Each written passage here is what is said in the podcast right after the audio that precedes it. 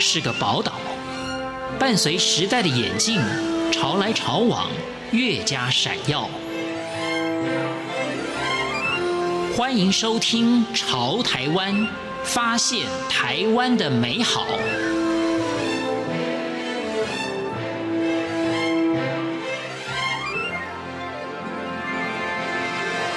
听众朋友，大家好，欢迎收听今天的《潮台湾》，我是闲情。亮语文创是一个以孩子为根、语文为业的社会企业，由彭于亮以及陈品仪两位老师创立。两位老师都曾经在学校任教，后来深感教育体制的限制以及不足，他们两个决定打造心目中理想的教育舞台。今天潮台湾节目，彭于亮阿亮老师将分享孩子的无限可能。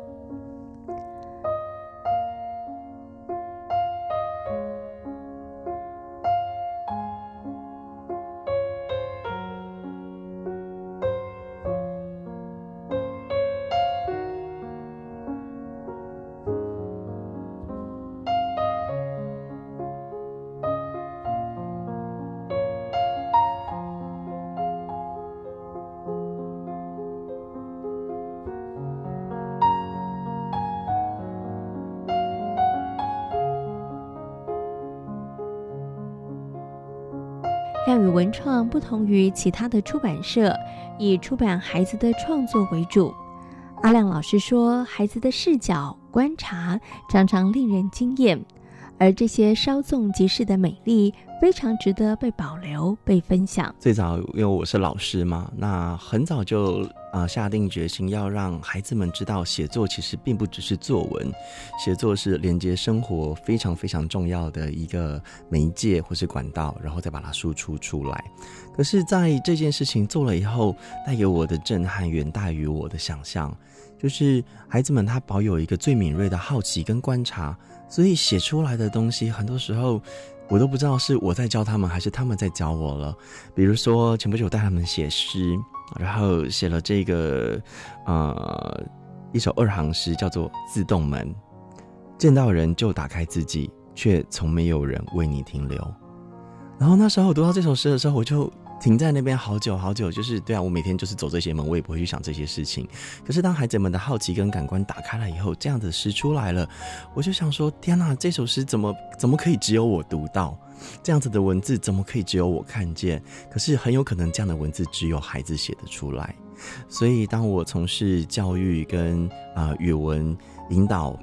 好几年之后，呃，大概十年了吧，我才决定说，不行，这些诗、这些文字、这些美好的事物，我一定要用什么方式把它分享出去。所以我就下定决心说，那。来成立出版社吧，因为这些孩子的文字其实不容易在呃成人世界对他们有信心。那我就自己成立出版社，然后让孩子的这么值得的被被看见的文字，让世界可以看见他们，然后也让孩子透过这个方式可以看见这个世界。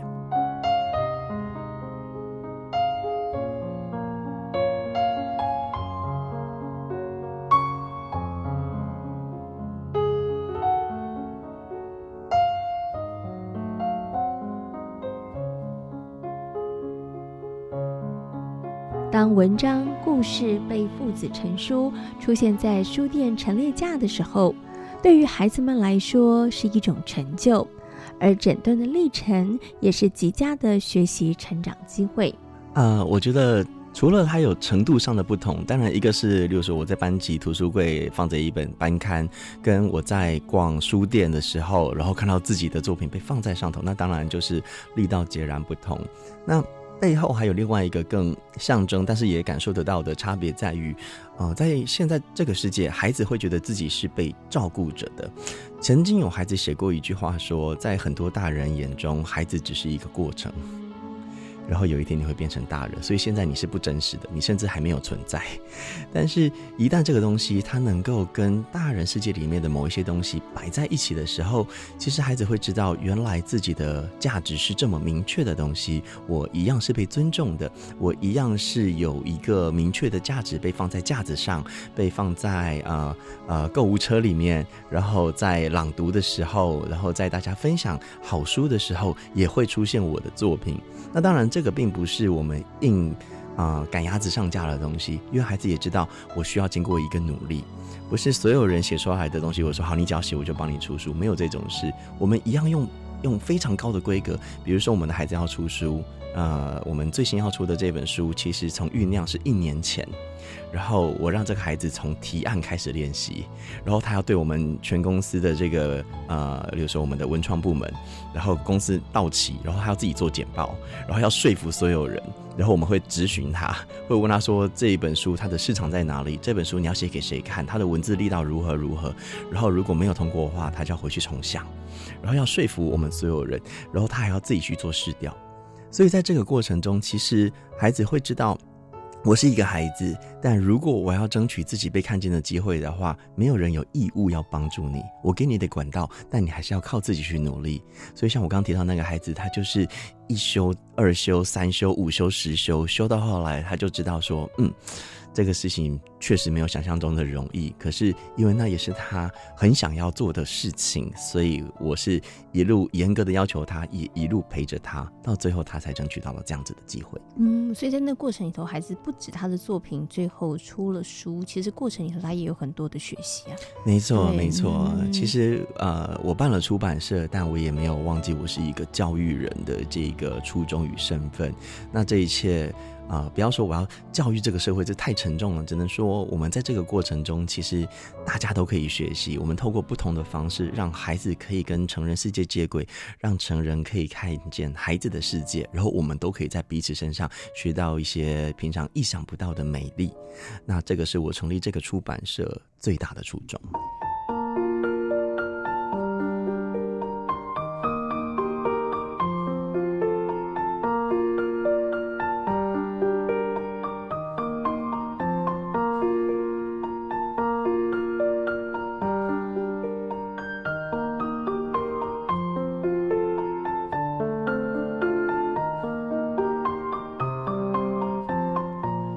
多年来，亮宇文创经由生活观察、应对体验、书刊发行、产学合作等方式陪伴孩子成长。在许多家长及父母忧心孩子写作能力不佳的时候，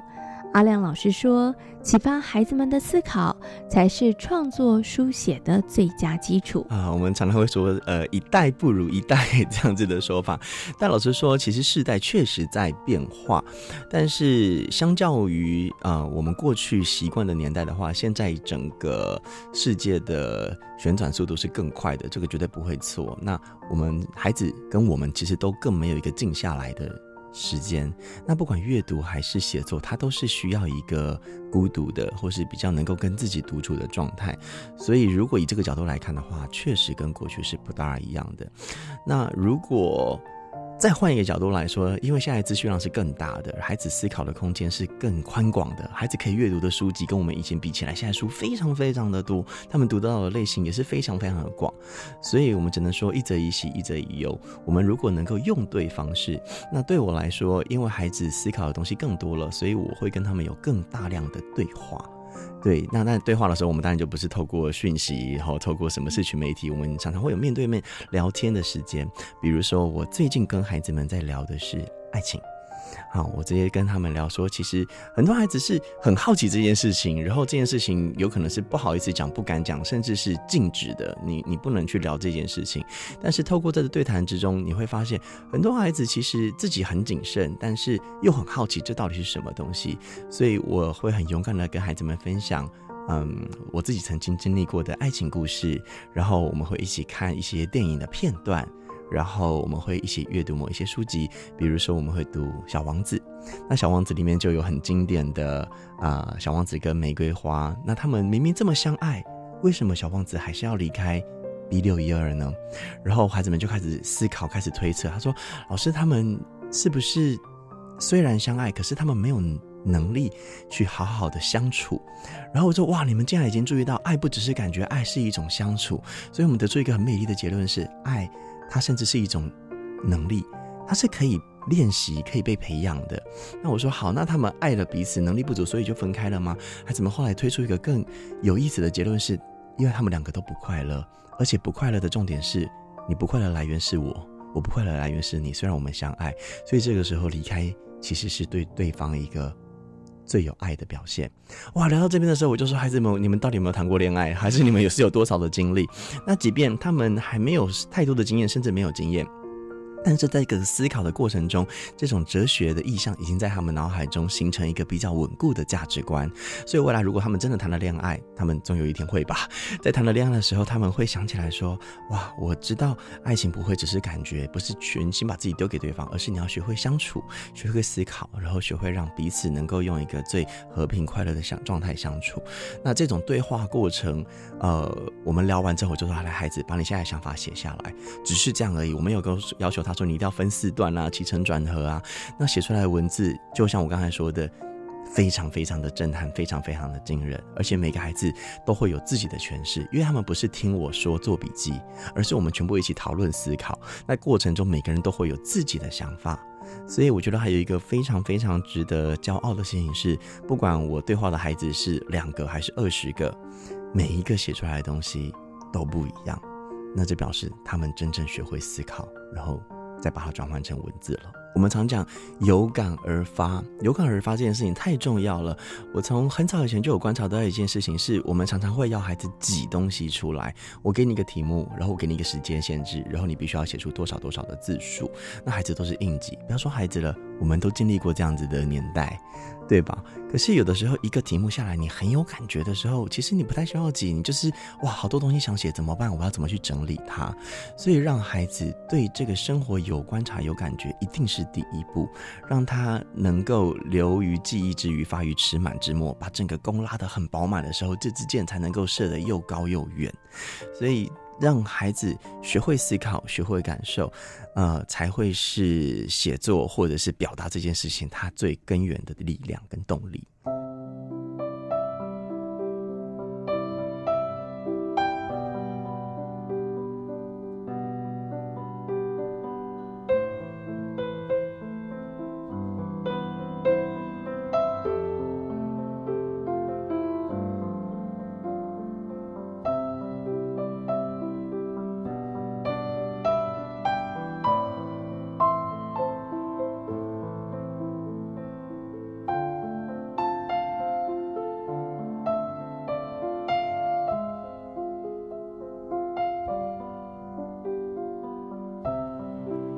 为打造心目中理想的教育环境，阿亮老师以及小品老师运用了不同的方式亲近引导孩子，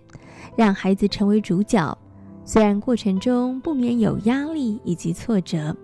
但阿亮老师深信孩子们的才华能够得到更多的掌声以及鼓励。呃，我觉得，因为最早我们是纯粹做教育嘛，那刚开始就很多人是说，你你们这样应该很难生存了，因为你们又不教考试，然后又不负责成绩。但很有意思的是，孩子们会爱上学习，爱上学习以后，爸妈都会看到孩子发亮的眼睛。那更有趣的事情是，当他们爱上这件事情的时候，不小心成绩也就进步了，因为他们自己很投入，他们就会想办法去做得更好的东西。会教育文字之后，写出来的东西自然就漂亮。那。成立出版社，那对我来说好像就有一点回到刚成立呃公司的那种感觉，就是好，我还是要遇遇到一个非常萧条的状况。其实这个出版业不是只有我们啦，就是整个都是倒退的状态。但我相信，我相信，就是刚才这样子的理念，孩子的文字跟跟这个世界的对话，因为它是非常独一无二的。那当这个独一无二能够被更多人看见，然后更多人会在意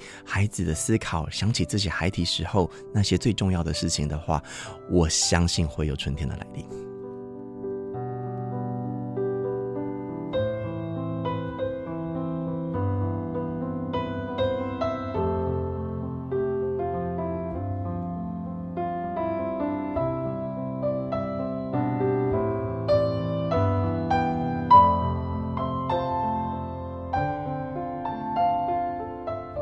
今天潮台湾节目分享的是为孩子打造学习舞台的亮语文创，感谢大家今天的收听，我们下回空中再会。